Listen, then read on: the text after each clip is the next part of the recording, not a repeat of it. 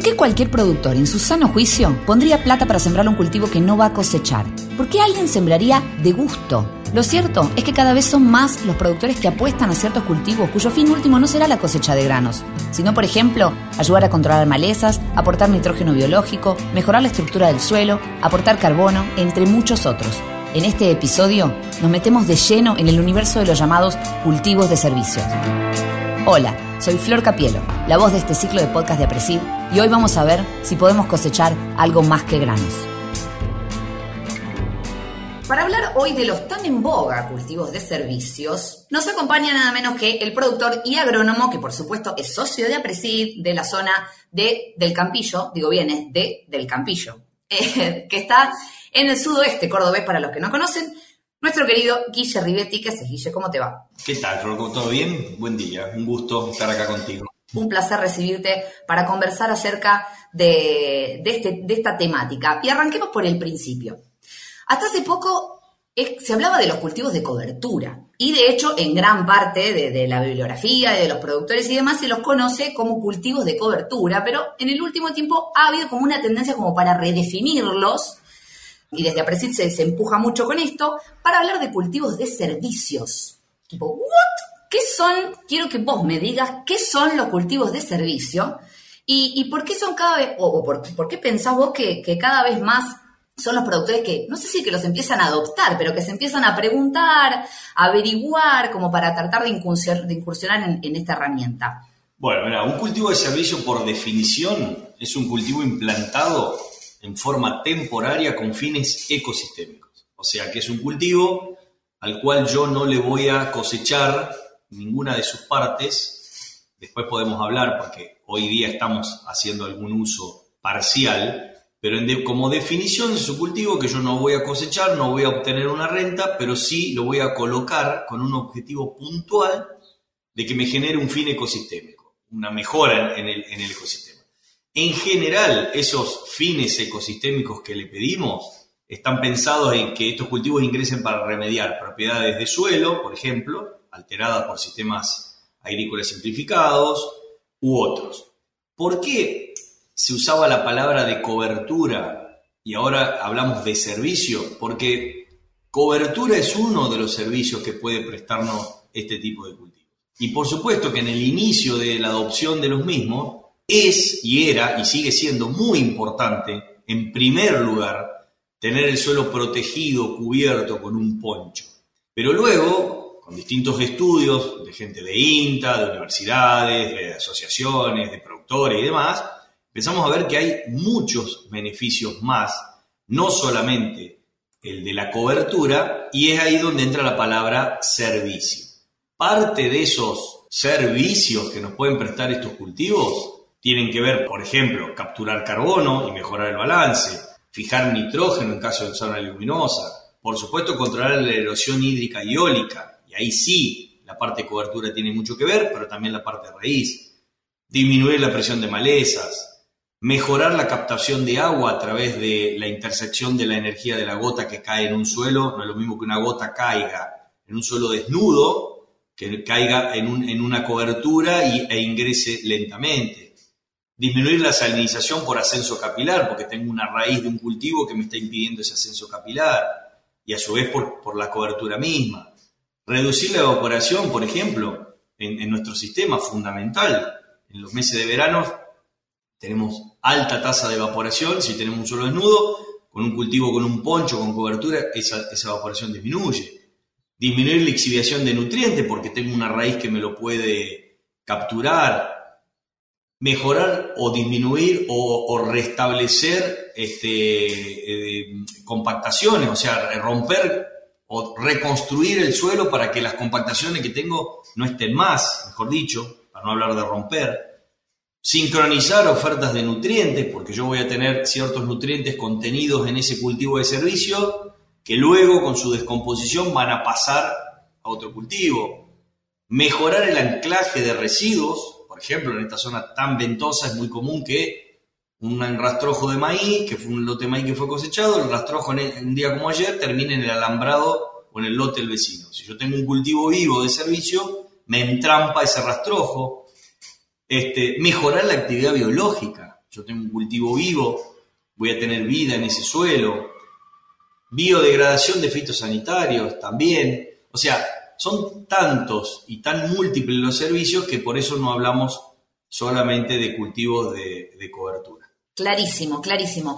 Y ahora, dice vos que tenés un, lindo camino de, de, experimentación con estos cultivos. Contanos a ver cuáles serían para vos las tres o cuatro variables, o cinco, qué sé yo, no sé, las que quieras, o dos, para no fallar, digamos, en el arranque. O sea, las claves del éxito son estas tres cosas. Yo, por supuesto que no soy un especialista, soy un simple usuario y, ejecutor de cosas que desarrollaron los demás, pero como todo en la vida, como, como cuando emprendes un viaje o como cuando emprendes un negocio o lo que fuere, lo primero que uno tiene que conocer es el aquí y ahora, es dónde estamos, en qué situación estamos, para qué yo colocaría un cultivo de servicio y en función de eso meterlo en la planificación eh, yo sé que en este país y con todos los apremios económicos y con los contratos a muy corto plazo que hay de, la agricultura, es difícil pensar en una planificación más allá de un año, pero no hay sistema productivo que pueda ser sustentable si no lo pensamos al menos en 5 o 10 años. No hay forma, no hay forma. Entonces la planificación es fundamental y entonces dije, ¿dónde estoy? Qué elementos climáticos me, juegan a favor o en contra, para qué lo voy a colocar y ahí en la planificación eh, meterlo dentro. Si yo tengo claro todas esas cuestiones, solo voy a ir seleccionando, voy a ir seleccionando especies, si van a ir consociadas o solas, momentos de siembra, si van a ser cultivos de servicio de verano, van a ser cultivos de servicios de invierno, eh, si van a ser sembrados con sembradora o van a ir al vuelo, eh, y todo lo que viene si van a ir nutridos o no, y todo lo que viene detrás. O sea, no tengo que arrancar al revés, es como la construcción de una casa, como lo que dije recién, un viaje, a ver. Entonces, en el caso nuestro, inevitablemente comenzamos siempre para solucionar problemas de urgencia. Y esas urgencias tenían que ver, por suerte, hablo del pasado, porque hoy ya las tenemos relativamente controladas en general y hasta a nivel zonal, pero esa urgencia tiene que ver fundamentalmente en esta zona con la erosión eólica. Ayer tuvimos 50 kilómetros de viento, es una zona, tenemos suelos arenosos, sueltos. Lo primero que siempre nos llevó y nos lleva a veces a, implantar un cultivo de servicio tiene que ver con el control de la erosión. Ahora, eso es lo urgente. Una vez que eso urgente fue controlado y fue aplacado, empieza a entrar lo importante, que no es lo mismo. Entonces, muchas veces nosotros como agrónomos tenemos que actuar como bomberos, atajando lo urgente y nos perdemos lo importante. Y en lo importante viene la planificación. Y en la planificación viene pensar al cultivo de servicio como un participante más de nuestra rotación, con la misma importancia y dedicación que un cultivo de renta. Porque va a ser tan importante el objetivo de ese cultivo de servicio que yo le voy a pedir que lo voy a tener que atender de la misma manera. Y ahí es donde yo digo, bueno, a ver, entonces empezamos a abrir el juego. Ok, la erosión la tengo controlada. Bien, ¿qué necesito yo de este cultivo de servicio? ¿Necesito fijar carbono o fijar nitrógeno? ¿Más carbono que nitrógeno o ambos? ¿Necesito cortar el ascenso capilar de una napa freática que está muy encima en los años de inundación y me está generando problemas? ¿O necesito más bien eh, bajar la temperatura superficial del suelo para que en los meses de noviembre y diciembre el cultivo de verano no se vea eh, afectado por 60 grados de temperatura. ¿Necesito ciclar nutrientes o necesito control de maleza? Bueno, en función de la, de, la demanda que yo tenga, va a ser la especie, el momento y todo lo que viene detrás. En nuestro caso, arrancamos por la erosión, después empezamos a, a buscarlos para bajar la temperatura superficial, para que nos mejore el ingreso del agua, para fijar carbono la competencia de maleza nosotros la tenemos relativizada, no es, no es total, pero nos, da una ayuda, no tanto en, porque nos suprima, sino porque nos ubica a ciertas malezas como el yuyo colorado, que es muy complicado, en un momento en donde yo con una herramienta química puesta adecuadamente pueda tener más control. En otros casos le estamos pidiendo una biodegradación de algún fitosanitario que en estos suelos arenosos nos pueden traer una complicación en año seco, entonces con esto, bueno, ayudamos a que aún un principio activo puesto en dosis adecuada puede generar un problema. Pero digamos, tengo que tener bien claro eso. Yo tengo bien claro eso, voy a ir por la especie y voy a ir por el momento y la forma de sembrarlo. Eh, y la nutrición que le voy a dar y el momento en que lo voy a cortar. Una cosa que no dije de los cultivos de servicio es que a diferencia de una, de una especie espontánea, como puede ser una maleza, porque alguna vez nos preguntan, ¿una maleza puede cumplir la función de un cultivo de servicio?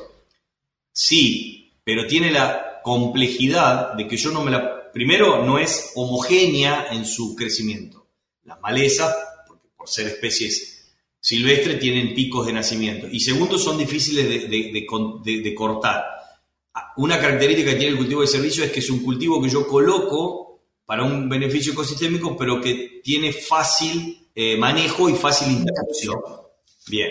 Entonces, primero debo conocer el para qué lo voy a hacer. Ahí voy a buscar la especie, voy a buscar la mejor forma de hacerlo y después tengo que tener muy claro en estas zonas subhúmedas, semiáridas, en donde el agua no sobra y en donde no hay riego, el balance hídrico de ese cultivo.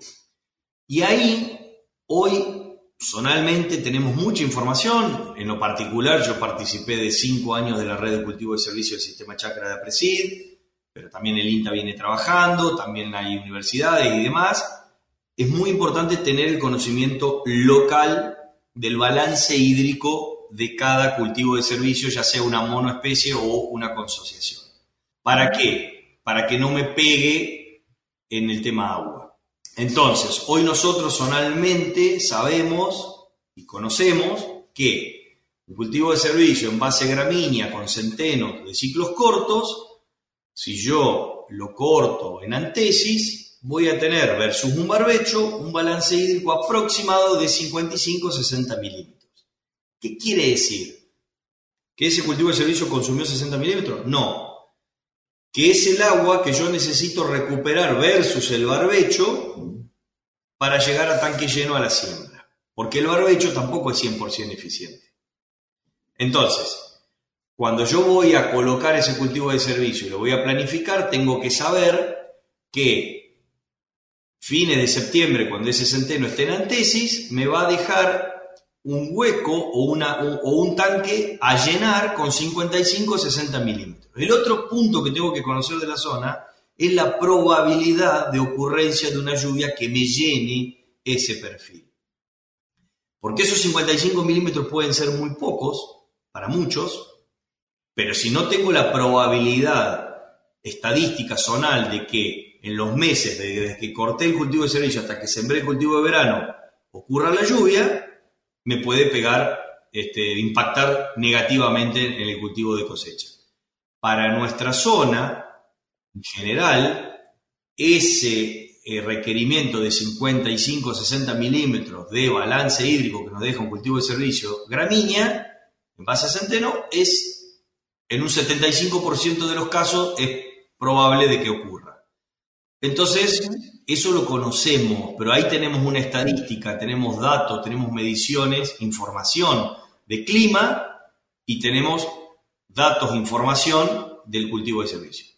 Cuando yo me voy a una leguminosa como vicia, el balance hídrico es mucho mayor, es más negativo, ya no son 55, estamos hablando de 70, de 80, entonces tengo que tener cuidado porque tengo que tener la probabilidad de recargar esos 70 o 80. ¿Qué estamos haciendo? ¿Qué estamos aprendiendo?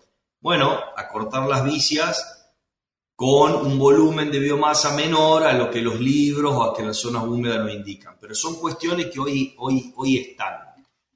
Y la otra cuestión es que a la hora de implantar, más allá de contar con una semilla de excelente calidad y de una buena forma de implantarlo, deben estar nutridos estos es un cultivo, como dije anteriormente, que hay que tratarlo exactamente igual que al de renta. ¿Por qué? Porque un cultivo de servicio mal nutrido es un cultivo que no va a generar eh, la biomasa deseada y va a consumir agua. O sea, va a ser muy ineficiente en el uso del agua.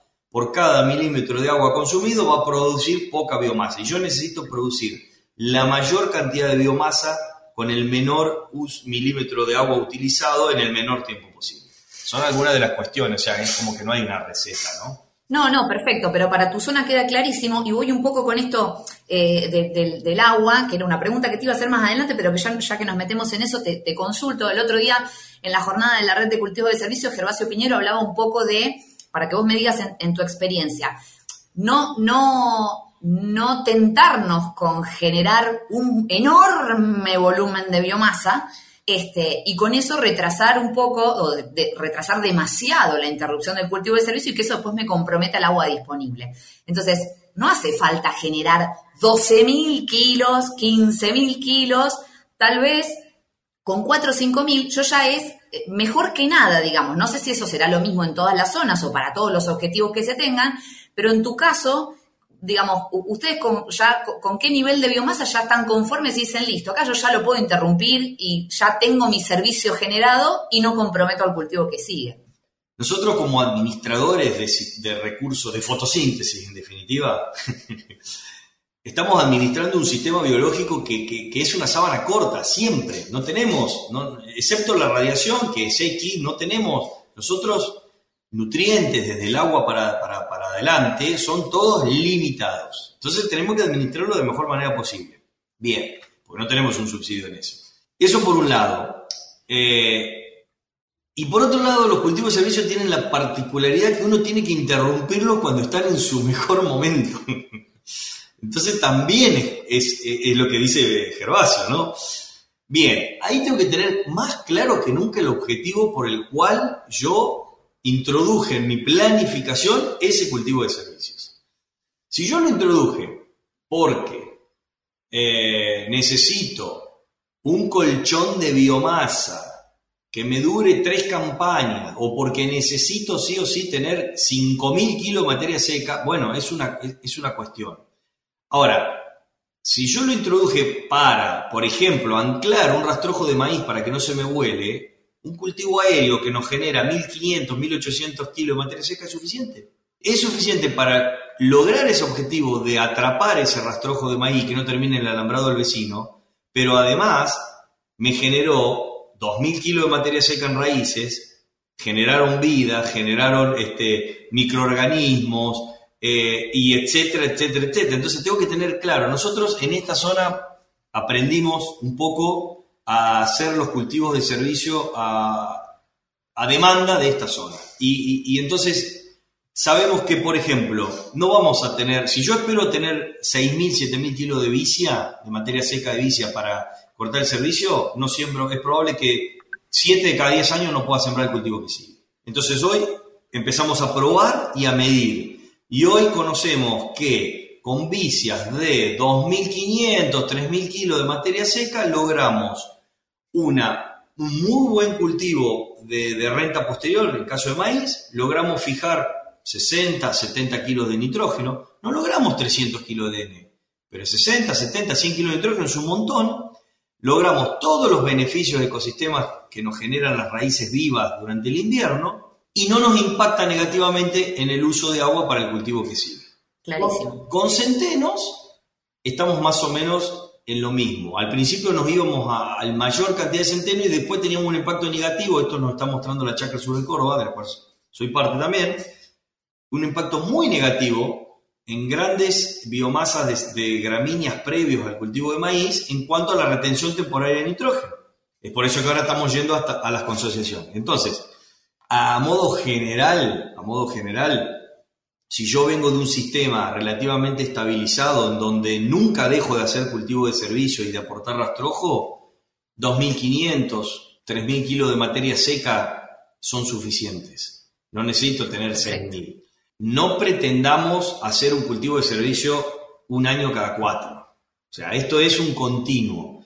Hoy, en muchos sistemas productivos en los que me toca asesorar o en los que yo produzco, la rotación no es soja-maíz es soja, cultivo de servicio, maíz, cultivo de servicio aéreo. Esa es la rotación.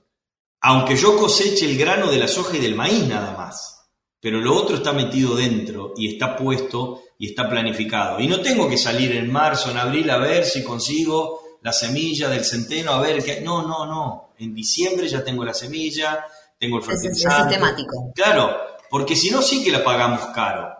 Guille, ahora te pregunto un poco, algo hablaste de los objetivos que tienen ustedes en tu zona, pero si, si puedes mencionarnos algunos ejemplos de cuáles, cuáles son las opciones que barajan para cada uno de esos objetivos em, o el manejo general que se hace, o sea, especies en concreto, es decir, bueno, que en, tal ocasión o para tal objetivo hago esta consociación, si quiero, y así. Yo trato de ser eh, un seguidor de, primero, basarme en la ciencia, por supuesto y trato de ser un implementador de lo que la ciencia logra en la microparcela o en el laboratorio. Entonces, algo que me craqueó la cabeza o, me, nos cambió el paradigma fue empezar a conocer todos aquellos beneficios a través de la microbiología del suelo que, que venían por tener una raíz viva. Y entonces es como que e, bajo esa premisa y bajo ese cambio de paradigma, cada vez que instalo un cultivo de servicio no lo instalo tanto pensando en lo que me genera por encima del suelo, sino por debajo. Y si bien es verdad que hay ambientes dentro de algunos campos en donde buscamos algún objetivo puntual, en general, en la mayoría hoy estamos buscando el objetivo de tener el suelo vivo, porque sabemos que si tenemos el suelo vivo y bien nutrido, va a ser el sustento y el sustrato para tener un buen cultivo después. Entonces es como que le bajamos un poco la, presión al cultivo de servicio en, pedirle, no, a este, este me va a controlar la maleza, este me va a dar N, este me va eh, a, a controlar la salida. Un poco le bajamos, porque todo confluye en que si está vivo, está verde y está funcionando, los parámetros mejoran. No obstante ello, sin perder de vista la cobertura que para nosotros es fundamental por bajar la temperatura, primero por controlar la erosión, por bajar la temperatura y por la infiltración, es verdad que dentro de un campo tenemos, por ejemplo, algunos objetivos de decir, vamos a mejorarle la parte física a este suelo, vamos a generar poros, tubería para que ingrese el agua y el oxígeno y para que las raíces puedan crecer mejor. Bueno, ahí generalmente buscamos leguminosas tipo vicias consociadas con alguna gramínea tipo centeno generalmente antecesor maíz, y de paso también le pedimos que nos deje algo de N. En otros casos, tenemos que deprimir, no es el caso de estos últimos años, ¿no? pero bueno, en algún caso hay que deprimir una napa. Bueno, busquemos un, una especie de cultivo de servicio que tenga gran consumo de agua. Vuelve a aparecer la vicia. Tengo que lograr el poncho superficial porque está medio flojo de cobertura este lote y ahí sin duda no vamos a pensar en vicia, vamos a pensar en centeno tenemos centenos hoy de ciclos cortos que son capaces de generar unos 5, 6, 7 mil kilos de materia seca con un uso consultivo de agua bajo. Bien, pero después que logramos eso, viene la, Hoy estamos en camino de diversificar, porque nosotros nos acostumbramos demasiado rápido al, al monocultivo de cultivo de servicio en base a gramíneas. ¿Por qué? Porque el centeno es de gran adaptación, de fácil conseguir la semilla en esta zona pero estamos viendo que no nos alcanza solamente con eso, estamos metiendo mucho carbono, ese carbono nos genera algunos impactos negativos, hay que diversificar, bueno, y más. En otros casos, tengo que impedir el ascenso capilar de, un suelo hidroalomórfico con una napa de mala calidad cercana. Bueno, ahí vamos también con una leguminosa con una gramínea y en general rotamos siempre entre centeno y vicia. ¿Y por qué esas dos especies? Porque de todos los ensayos que hicimos con la red de cultivo de servicio de APRESID, nos quedan en esta zona con adaptabilidad la vicia y los centenos y los triticales, no tenemos mucho más. Los tréboles se nos, se nos hielan en el invierno, el raigras también, desaparece por sequía, los nabos, las colzas y los rabanitos le pasa lo mismo, y en el caso de las gramíneas, avenas estrigosas se, se hielan también, entonces es como que estamos en una zona compleja en donde tenemos casi dos especies por excelencia, vicia villosa y centeno. Y con esas vamos jugando. Y después, por ejemplo, a partir de eso también se define, por ejemplo, si lo van a sembrar de forma aérea antes del, de que el cosechar el cultivo previo, si va a ser de forma este, terrestre y lo mismo en la interrupción, si es, eh, no sé si, si usas rolo o si es todo secado este, quemado o bueno, lo definen también en función de eso. Totalmente, en general, en general nosotros detrás del cultivo de soja, digamos, todo lo que podamos sembrar con sembradora, con una máquina, lo hacemos por dos, fundamentalmente por dos razones. La primera es que tenemos mucha más certeza y mucho mejor, vamos a hablar en términos de coeficiente de logro, tenemos mucho mayor coeficiente de logro con sembradoras, porque estamos colocando la semilla en la humedad, pero además porque nos permite no solo nutrir a ese cultivo de servicio, sino utilizar esa máquina para reponer los nutrientes de la rotación. En muchos casos, esa siembra de ese cultivo de servicio se hace para eh, nutrir a la, o, fertilizar a la rotación, sobre todo reponer fósforo. Eso por un lado. Entonces, la mayoría de los casos que podemos, vamos con la sembradora. No obstante ello, todo el maíz se vuela. En general en varios campos de lo oro y en otros no todo, pero una gran parte. Se vuela y se hace en forma aérea. Eh, ahí hay que tener algunas, algunas precauciones, pero bueno, ¿qué le pedimos a uno y qué le pedimos a otro? Al que sembramos con la sembradora, le estamos pidiendo, en el caso de gramíneas y leguminosas, que nos aporte carbono, que nos genere biomasa, que nos genere toda la vida en el suelo, eh, si hay una leguminosa que nos dé nitrógeno, que nos controle las malezas invernales, fundamentalmente. A los que voy con los aéreos, el, objetivo principal es el entrampado del rastrojo. Pero también tiene algún efecto sobre la competencia de maleza, muy menor, porque obviamente hasta que yo no cosecho el maíz y le doy luz a ese cultivo no tiene crecimiento y además generalmente al ser gramínea sobre gramínea no tiene gran desarrollo. En los últimos años estamos integrando la ganadería a esos sistemas con lo cual, estamos cosechando parcialmente parte de ese cultivo de servicio. Por eso al principio dije, no, es un cultivo que por objetivo no se cosecha nada, pero puede haber cosechas parciales. Sí, es entre comillas, digamos. ¿Y por qué estamos cosechando parcialmente lo aéreo? Porque en definitiva estamos viendo que cuando el sistema está relativamente, está estabilizado y tenemos un nivel de cobertura tal que no nos, no nos pone en jaque con la erosión, con el control de temperatura y con lo demás que ya nombré, podemos hacer un uso parcial de esa biomasa, generar kilos de carne, que termina siendo dinero.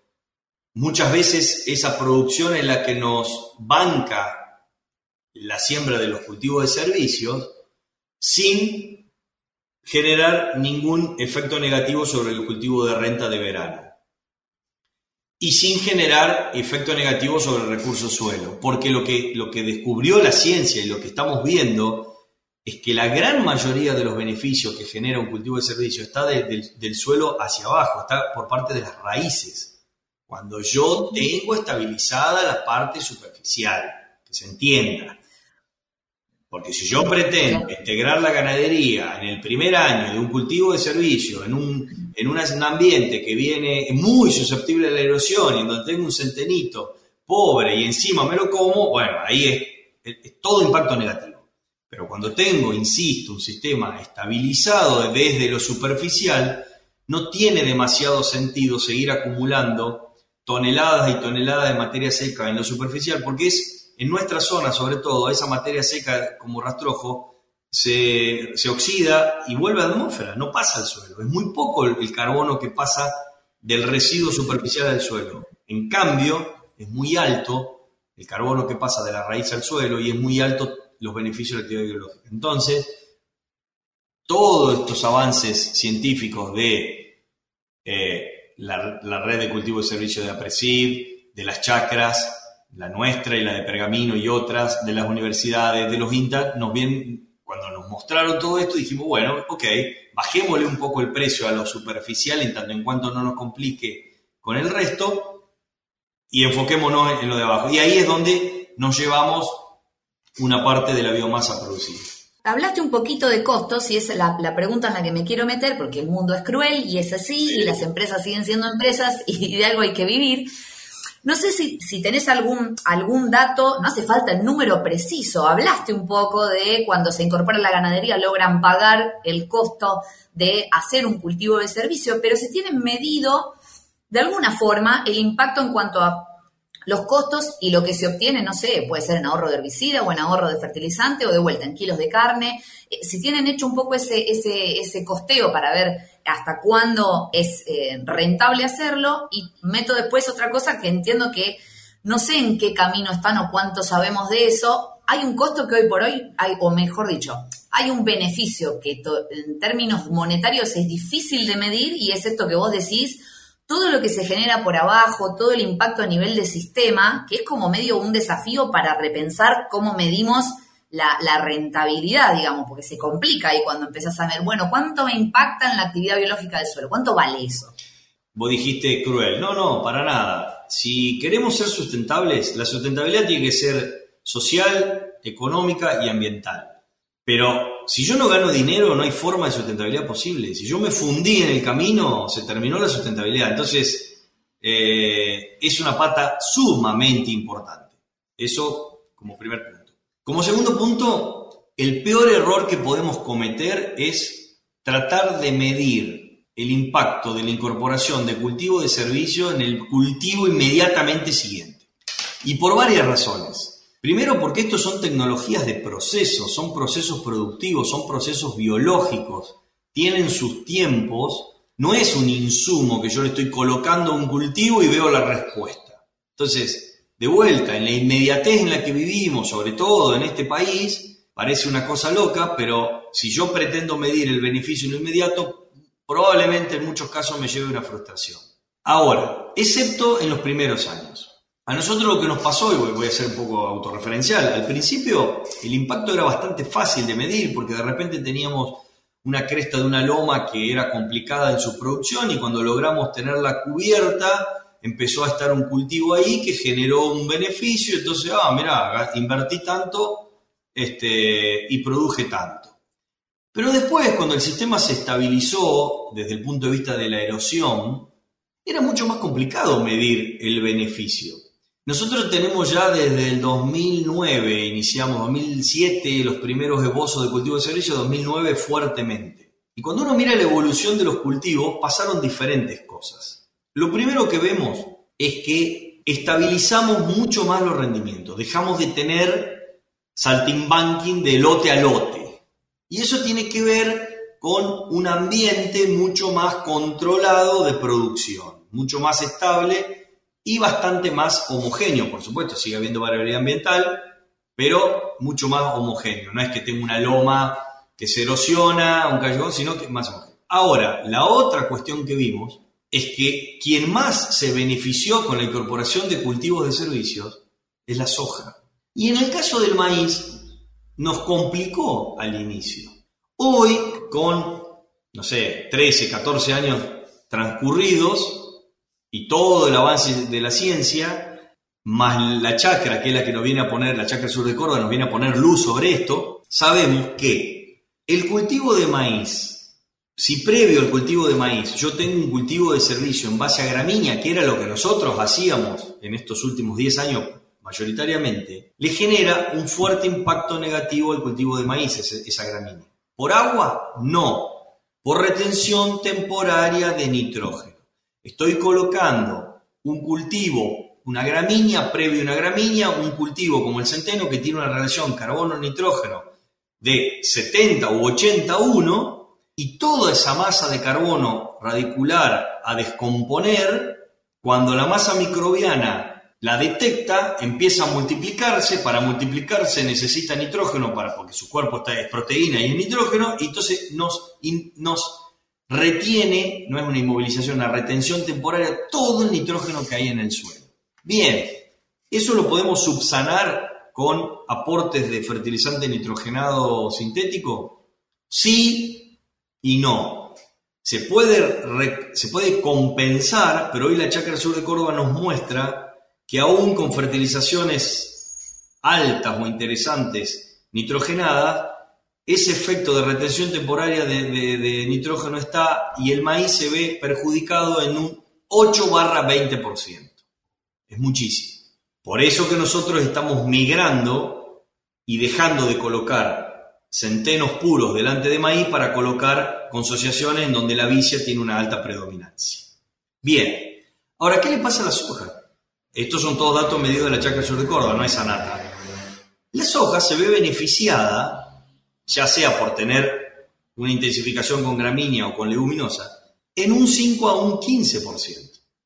Por lo tanto, la soja es la gran beneficiaria de un sistema en donde el pobre maíz la pagó caro. Entonces, si yo mido el efecto del cultivo de servicio con el rendimiento del maíz, me quedo con esa foto, no lo hago nunca más y me pierdo el resto. Eso en mediciones instantáneas, en mediciones de un año. Cuando yo empiezo a estirar eso y en vez de ver la foto veo la película, empezamos a ver lo que, yo, lo, que yo te estoy comentando. Nosotros elevamos el piso, el promedio del rendimiento de soja en más de 18 quintales, en una zona semiárida. Y el de maíz en 12. Pero queremos ver ahora qué nos pasa de acá 4 o 5 años cuando empecemos, cuando a partir del ingreso de más leguminosas al sistema. Eso es visto desde el rendimiento. Te puedo mostrar efectos desde la infiltración, también obtenidos desde la chácara. Con tres años de intensificación versus una rotación simple soja-maíz, en siete sitios de las chacras aumentamos en promedio el 90% del ingreso de agua por hora. 90%. O sea, pasamos de 50 a 60 milímetros hora que entraba el agua en nuestro suelo a 110, 120. Es un montón, es un montón. Y en términos de carbono, ¿qué nos está pasando? Todavía no estamos viendo. Creo que es muy poco estos años para ver un aumento en el carbono. Por lo tanto, estas son cosas que las tenemos que medir, tenemos que permitirnos ciertos tiempos. Una de las cosas para no fracasar en esto es no ser ansioso y querer medirlo al año siguiente. Y en cuanto a la inversión y número, que es lo que, lo, que me disparaste al comienzo, un cultivo de servicio hoy medianamente bien hecho y bien nutrido con sembradora en función de, la especie que estemos hablando, ronda entre los 90 y los 120 dólares. Es una inversión interesante, es una inversión importante, es una inversión alta que hay que hacerla en una época del año donde nada, estamos cosechando y no vamos a, y sabemos que ese cultivo no le vamos a sacar nada de renta. Parte de, o, causa o consecuencia de, digamos, no, causa de que la hacienda esté eh, en integración ganadera en nuestro sistema tiene que ver con, bueno, cómo puedo amainar o aminorar ese esfuerzo en inversión que yo voy a hacer por un cultivo de servicio, que sé que me va a generar beneficios a mediano o largo plazo, pero que en la corta me cuesta mucho. Bueno, para los campos ganaderos que tenían la ganadería en el sistema y que estaban confinadas, fue una opción. En otras situaciones no va a ser una opción, porque armar un planteo ganadero solamente para eso es complicado, pero sepan que la devolución va a estar en tanto en cuanto nos tomemos el tiempo para medir. Hoy nosotros estamos viendo en esta rotación intensificada, estamos encontrando los brises. En estos suelos arenosos encontrar lombrices no es habitual y la chacra está encontrando lombrices en esos sistemas, mientras que en los simplificados no. Entonces, si ahí tenemos lombrices, por supuesto que no tenemos la misma cantidad que, que, en Pergamino, que en 25 de mayo, pero empieza a ver. Entonces, si estamos encontrando eso es porque el suelo está mejor. Y ahora no es solo una cuestión de fe, vuelvo a lo mismo. Cuando vamos a la estadística vemos que soja es la que más se beneficia y a maíz hay que acompañarlo con algunas cuestiones.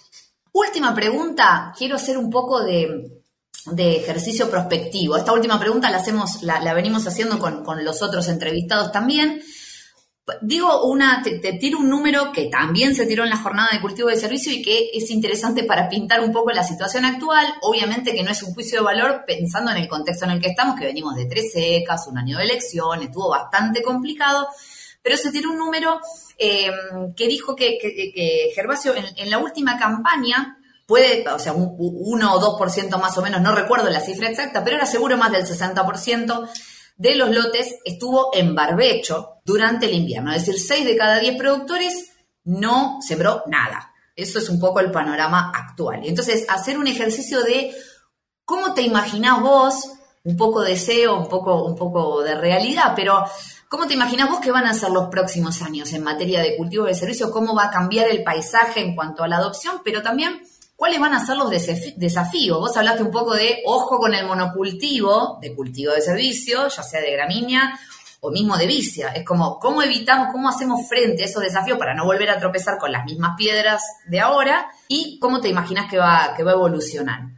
A ver, lo, primero que veo es lo que Gervasio relevó. Veo que hay mucho por crecer y mucho por trabajar y mucho por hacer extensión en la implementación de mantener el suelo vivo más tiempo del que lo estamos teniendo hoy.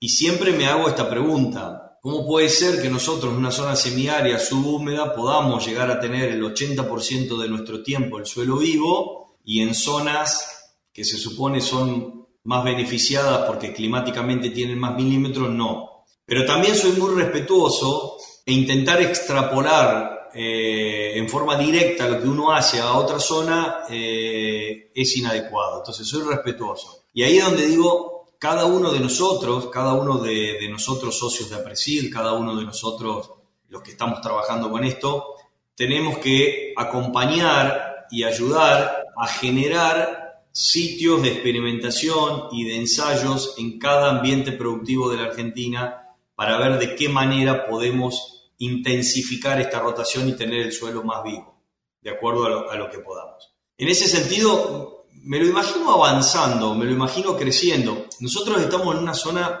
el, departamento General Roca, que es el de sur de Córdoba, es el departamento por cuarto o quinto año consecutivo que más cultivo de servicio tiene, con el 20% de su superficie, de la, de la Argentina. ¿eh? Algunos nos dicen, bueno, pero no tienen trigo, si metemos el trigo hay otro similar, es verdad. Y también creo que tiene que ver por la necesidad. Nosotros no nos podemos permitir no tener cubierto el suelo, porque lo perdemos. Entonces, ¿qué veo yo? Veo que hay zonas en las cuales no se está buscando esto de la intensificación porque de alguna manera no ven la necesidad de hacerlo porque lo más visible que es la erosión eólica no la tiene. Pero nos estamos perdiendo todo el resto. Entonces, bueno, ahí es donde yo digo, hay que tener presencia territorial, hay que ser docente en el territorio y hay que tratar de salir de la tranquera de nuestro lote y nuestro campo eh, con jornadas, con ensayos, con integración y con instituciones, con lo que fuere, y empezar a experimentar esto que está funcionando en otros lugares. Si nosotros somos capaces, y APRESID es una institución pionera por excelencia en esto de no solo quedarse con el conocimiento per se, sino salir de la tranquera. Y bueno, tenemos que ponernos a trabajar. Yo creo que va a ir en aumento porque, porque el otro sistema está haciendo agua por todos lados, por otro lado. O sea, eh, no les va a entrar a lo mejor en, otra zona, no va a ingresar por parte de la erosión, pero va a ingresar por parte de, de la degradación física, que ninguna herramienta compone, ninguna, ninguna. Bueno, malezas resistentes es otro tema. Me va a llegar por el lado, nos está llegando por todo lado, por el lado de las malezas, totalmente. Por el lado de, pero sobre todo por la parte física y la cosecha del agua. Vemos cuando viajamos, eh, tenemos la suerte de viajar mucho y porque todo nos queda lejos, ¿viste? Entonces no queda otra. todo nos queda lejos. Y vos ves que, sí, llovió 60 milímetros, pero al suelo entraron 30. En un lugar entraron 30, en el bajo entraron 180 porque vino el agua ahí. Entonces, ahora, tenemos que difundir todo esto, tenemos que trabajar en conjunto y tenemos que experimentarlo, es verdad. Yo no me puedo quedar tampoco con que, mirá, nosotros hacemos del 80% de esto, ¿eh? háganlo. No, bueno, y ahí hay un rol fundamental que tenemos cada uno de nuestros socios. Y, pero sin duda estoy convencido porque, porque todos los estudios de investigación nos muestran esto, de que la única manera de producir en forma sustentable con menos brecha y a su vez capturando el carbono ambiental, que es una demanda que tenemos inminente, va a ser con sistemas mucho más biodiversos y mucho más intensificados. No hay otra manera. No hay manera de capturar carbono si no es a través de los cultivos. Entonces, tengo que tener más cultivos. No puedo permitirme tener un suelo que respire ocho meses del año y que esté inútil siendo ineficiente con el agua. Por supuesto que hay que buscarle la vuelta, pero va por ese lado. Y ese sistema es el que nos va a ayudar también a bajar la huella. Porque es imposible, creo, bajar la huella de emisión si yo no tengo un sistema que capture más. O sea, pensar en bajar la huella de emisión con sistemas simplificados es imposible. Bueno, sí, coincide un poco con la mirada que, que tuvo Marce Arriola en su momento. Bueno, Guille, con esto cerramos. Te agradezco muchísimo. Em, por, este tiempo que te has tomado para compartir con nosotros. Agradecemos a todos los que nos escuchan. Quiero ya que te cambies la bajada, la firma de tu correo, tu tarjeta de presentación a gestor de la fotosíntesis. Me gustó, el título. ya no soy agrónomo, soy gestor de la fotosíntesis. Así que, eh, no, hablando en serio, te agradecemos. Los les agradecemos a todos los que nos escucharon y los invitamos, por supuesto, a participar y a, escuchar el, próximo podcast. Bueno, el agradecido soy yo, siempre aprendo, me enriquezco tremendamente de estos intercambios, agradecerle a toda la audiencia que está enganchada con esto, invitarlos a, cada uno en su lugar a, pensar sistemas más complejos de acuerdo a lo, que podamos eh, climáticamente tener. Y bueno, y en realidad lo de la gestión de la fotosíntesis no somos ni más ni menos que eso, así que bueno, muchas gracias y a disposición para cuando lo requieran. Gracias. Hasta la próxima.